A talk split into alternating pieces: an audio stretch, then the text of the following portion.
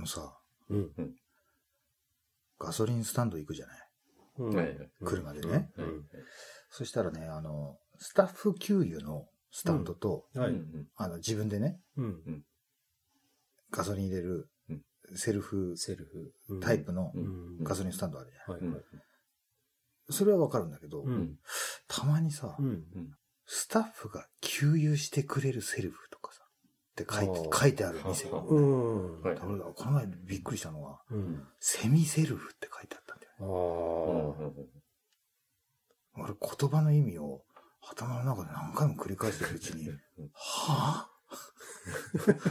ってなってう、ん。え、殺してくれる自殺ってこと？ってなって、うんそうなるね。なんだよその給油してくれる セルセルフって。なんそれその、なんかその、切腹した後にあの首跳ねてくれるやつ。解釈。なんだろうそれと思って、その、ねプチ致死量みたいなさ。その、なんか意味のわかん、意味が。何なんだろうね。何なんですかあれ？ちゃんと入ったことないんだよね、逆に。怖くて。本当うん。うんで、もうん、あの、ちょっとね、頭がこう落ち着いてきた時に、うんよくよく考えたら、うん。その、お年寄りとかに、うん。あの、一番わかりやすく説明する方法っうん。て考えると、うん。要するに、あの、スタッフ給油のお店なんだけど、うん。セルフスタンドと同じ値段だよってことを言いたいわけじゃない。はい。でもそれを長々とその文章ではうん。ね、あの、書くわけにいかないじゃん、看板に。うんだからなんか給油してくれるセルフ。っ。ていう言い方が分かりやすい人には分かりやすいのかな。とは思ったけど、うん。ただセミセルフに関しては。どこの層に対しても分かりにくいんだよね。わかりにくいね。どそれは入れてくれるのかな？ガソリンをね。どういうことなんだろうねね。もうこの時点で分かってないでしょみんなね。分かってない。ううんね。うん。あ、あれか。あの、ガソリンってさ、うん。あれ実はあの、地中の中にでかいタンクがあって、そこに、うん。地下タンクだね。でしょ？うん。そこにさ、ガソリンがこう、うん。何十年も入って、うん。で、この、陸上に出て、うん。一週間ぐらいで死ぬみたいなことじゃないのそれ。セミセルフ。ああ、ち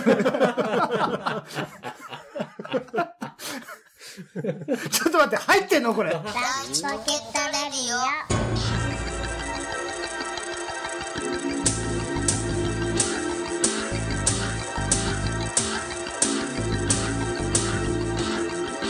はい、始まりました。ライチポケットレディオです。はい。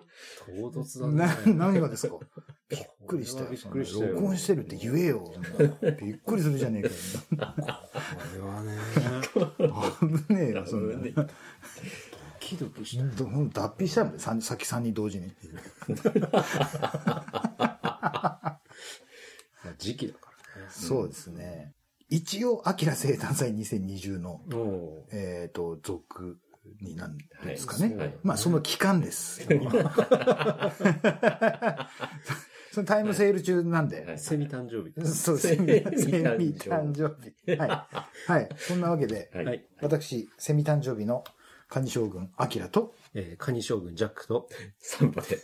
なんでカニ将軍だって言わねえんだよ。言ってたの3人でお送りします。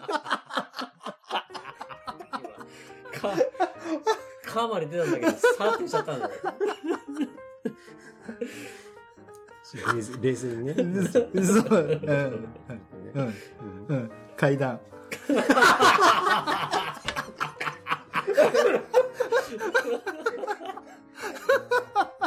やだちょっと、やばい、なんかやばい時間帯入ってきてる。むせすぎだろ、ちょっとこよ。れあれじゃないやばいやつじゃない叩かれるやつじゃないこれ。はい。びっくりした。本なん、なんですか？ちょっと、え、当今日唐突だようね。ん。何なんだよこれ力技ってやつかな。そうですよ。恋は先手必勝よ。誰だよ誰だ誰だよ。困る。いきなりよなって言った困る。コーマセミ困惑。していや、もうセミが、セミが頭から離れない。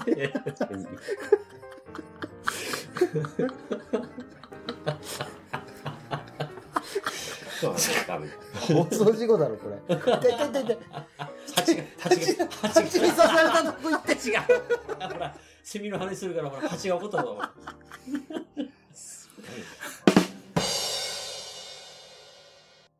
小学校3年生ぐらいの時だったと思うんだけど、その当時、まあ、父親の勤めてた会社の社宅にうん。住んでて、まあ、鉄筋コンクリートの5階建てぐらいの大きいところだったんだけど、まあ、俺の家族構成でいくと両親とあと年の離れた姉が2人いて俺がいてって5人家族でで当時小学校なんで、まあ、部活も何もないからよくあの一人で留守番をして、かまあ、鍵鍵っ子って言われてたような感じで一人でねよく留守番をしてて。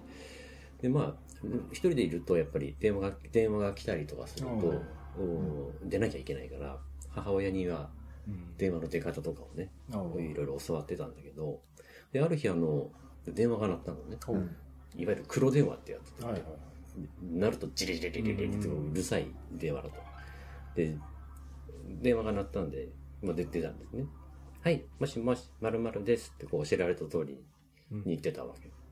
そしたら、何も言わないのね。無言なの。いや、なんだろう、いたずら電話なのかなと思って、もしもし、もしもしって言ってるんだけど、何も言わない。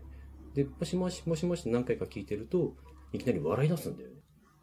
えー、と思って、切る。電話を切ってたら、目が覚めて、あ、これ夢だったんだと思って、すごいそれが耳に残ってて、ちょっと怖いなと思ってたんだけど、で、しばらく、1ヶ月ぐらいして、しばらくしたら、まあ、またその日も留守番してて、で、同じようにまた電話が鳴ったんで、また出たんですよ。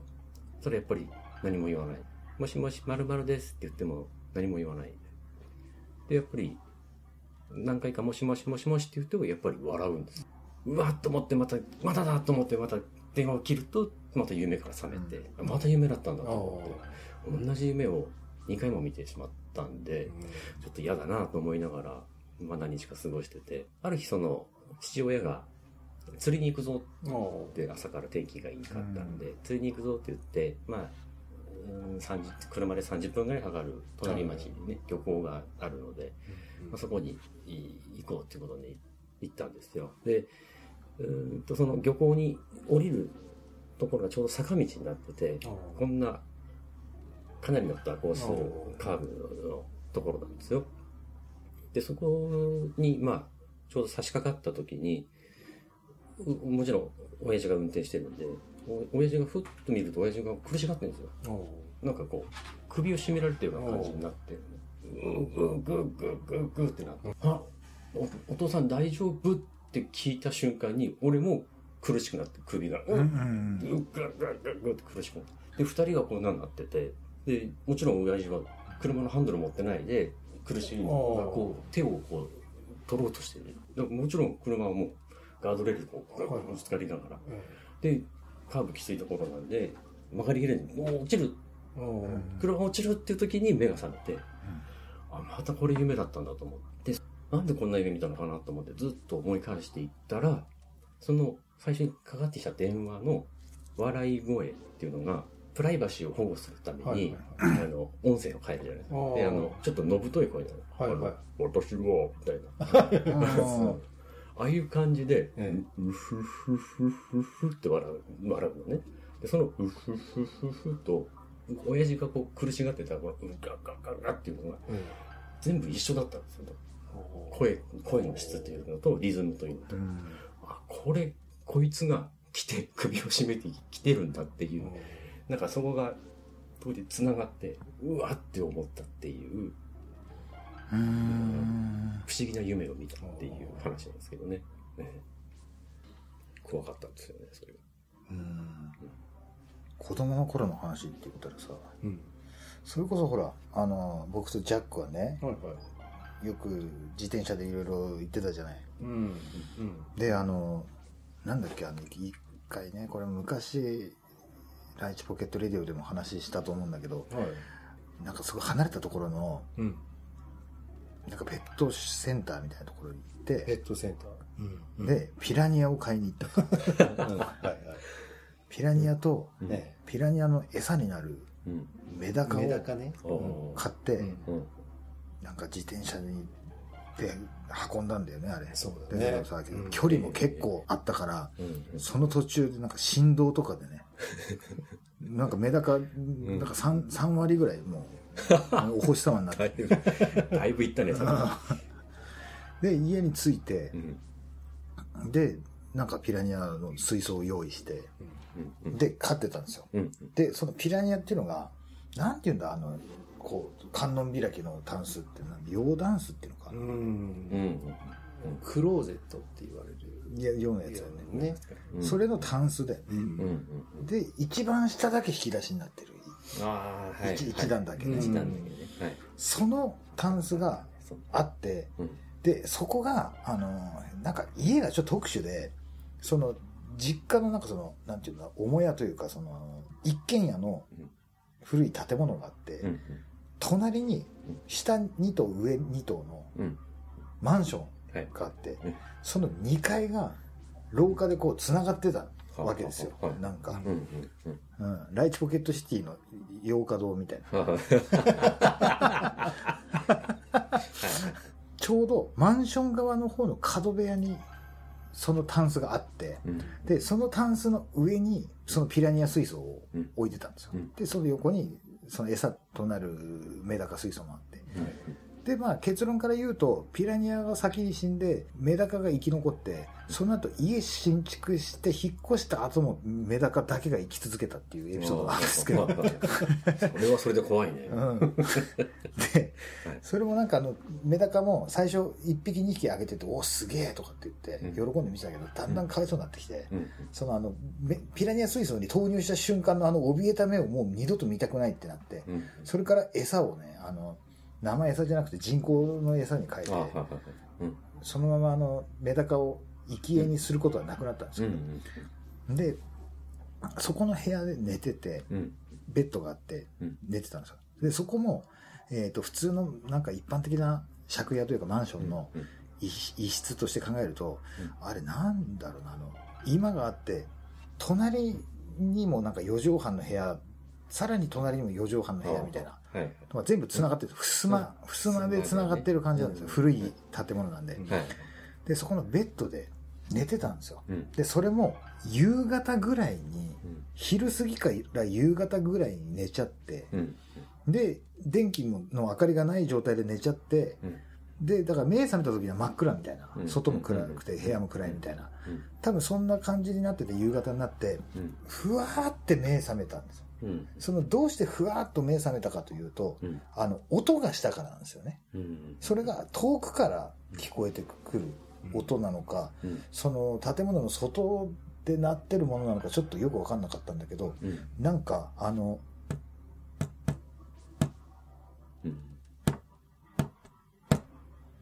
こういうような規則正しい。うん。これ絶対あの、なんか、あの、自然に出た音じゃなくて、か確実にこれ人間がうん意図的にやってるリズム。うん。そのリズムが異様に気持ち悪いというか、うん。あの、絶対誰かいるっていうことしかないんですよね。うん。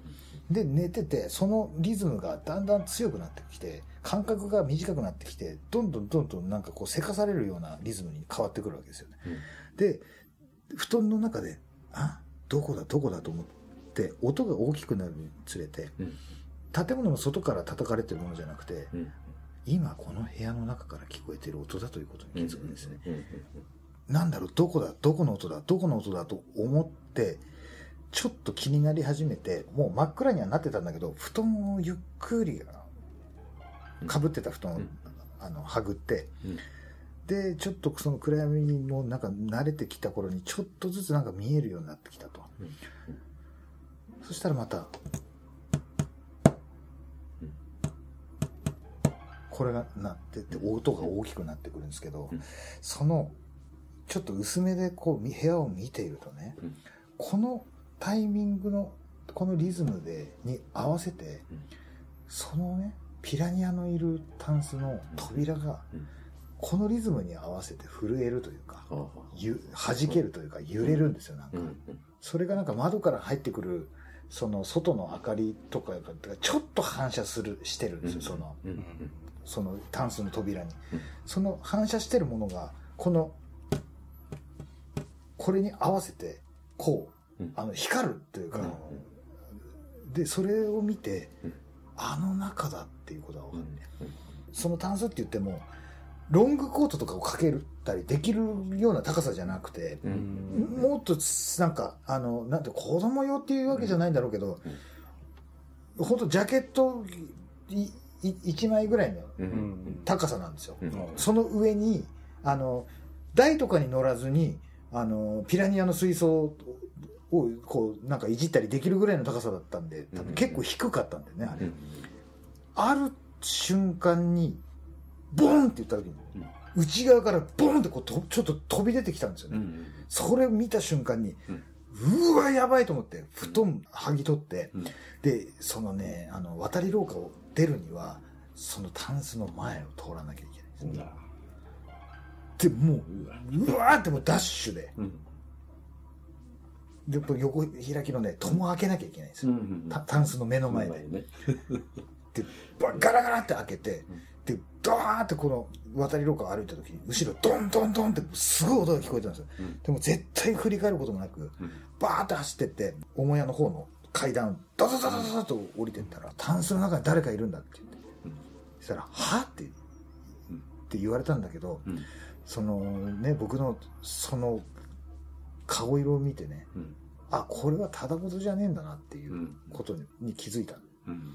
それでたまたまその時にうちにいたうちの兄弟あお兄さんとうん。あのアイスホッケーやっててうん。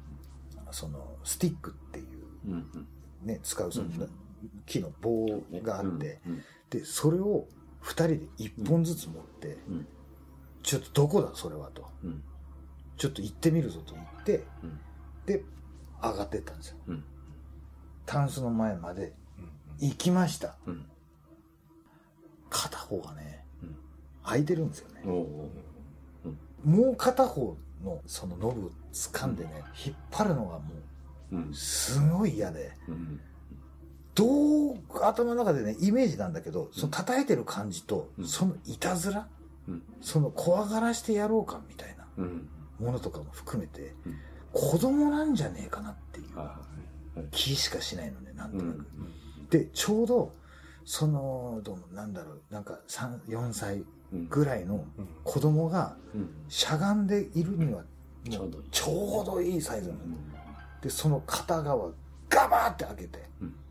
でもその、ね、持ってたその武器を振りかざして。うん。誰もいないんですよ。うん。これはまずいぞと。その夜からもうそこには寝ないと、うん。もうすぐにあの手伝ってもらって、うん。ベッドをうんあの渡り廊下を渡ってすぐの部屋に移設してもらってうんでその日からもう絶対あっち入らないうんと心に決めたんですよ。うんでそこの部屋っていうのも上に2部屋あるってうん。言ってたじゃないですか、うん。でその例えば左側と右側うん。に部屋があったとしたら右側なんですよ僕うん。で左側にも部屋があって、うん。そっちも、うん。あの A と B をあの壁ぶち抜いて全部一直線につながってるようになってるんですよ。誰も住んでないんですよ賃貸では。うん。でその一番奥の部屋っていうのがうちの姉がいたんですよね。はい。で姉は当時もう高校生ぐらいだったのかね、で奥の部屋で、うん。まあちょうどねその音楽とかも大音量で聴きたい年頃じゃないですか、うん。で結構大きい音で音楽かけてもうん。そんなに問題がないっうんていうことで、ん。まあ気に入ってたんでしょうねきっと、うん。ただうちの姉もある時から嫌だと、うん。あそこ嫌だって言い始めたっていう理由が、うん。女の人が立っててこう手つないでると。うん。で見るとね、うん。子供と一緒にいるんだと。うん。お母さんとうん。子供が立ってるんだって。暗闇の中で、うん。それがすごい嫌だったってうん。いう話を聞いて、うん。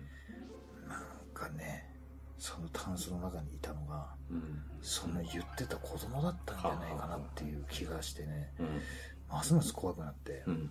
で、そっから部屋を移移ったんです。うん。で、移ったことによって、うん。現象はうんとりあえずなくなったんだけど、うんこの前、なんだっけ、あの、リサイクルショップ行って、思い出したことがあって、リサイクルショップ行った時に、うんあの、ガラスの、うん。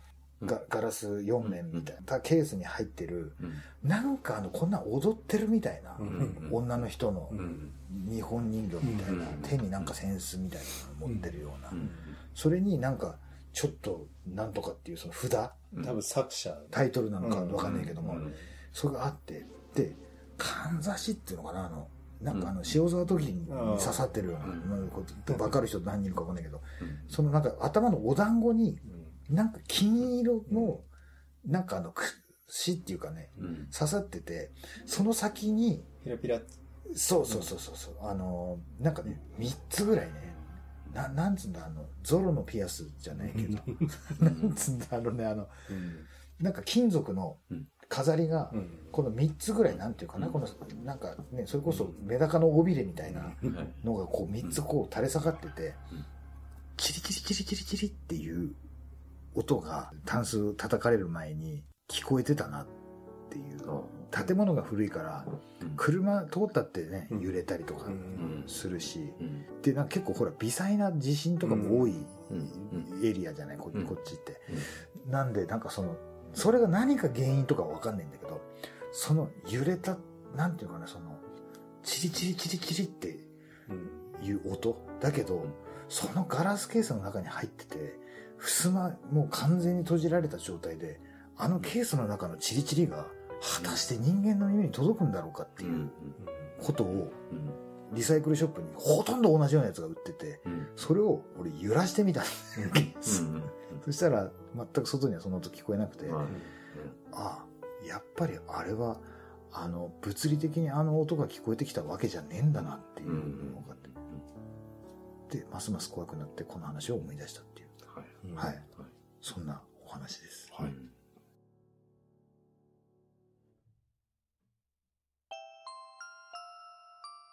階段というわけじゃないけどね、まあ、えええそのなんか、あの、人に聞かせる物語というかね、お話っていうわけじゃなくて、うん。ついさっきから空気がおかしい。そうそう暑いから？いや、あの、変な感じするなっていう空気になってますよね。なんかね。うん。すごいゾワゾワすそうる。なんかあね。もう？今鳥肌立ってうん。でしょ？ます。うん。腰が痛くて。いやいやいや、それヘルニアだ。ヘルニアね。もう痛いのよ。うん。それ地獄に近いってことなのかい？ヘルニアって。そうだね。そうそこから来てるのかな。うん。セミニアだね。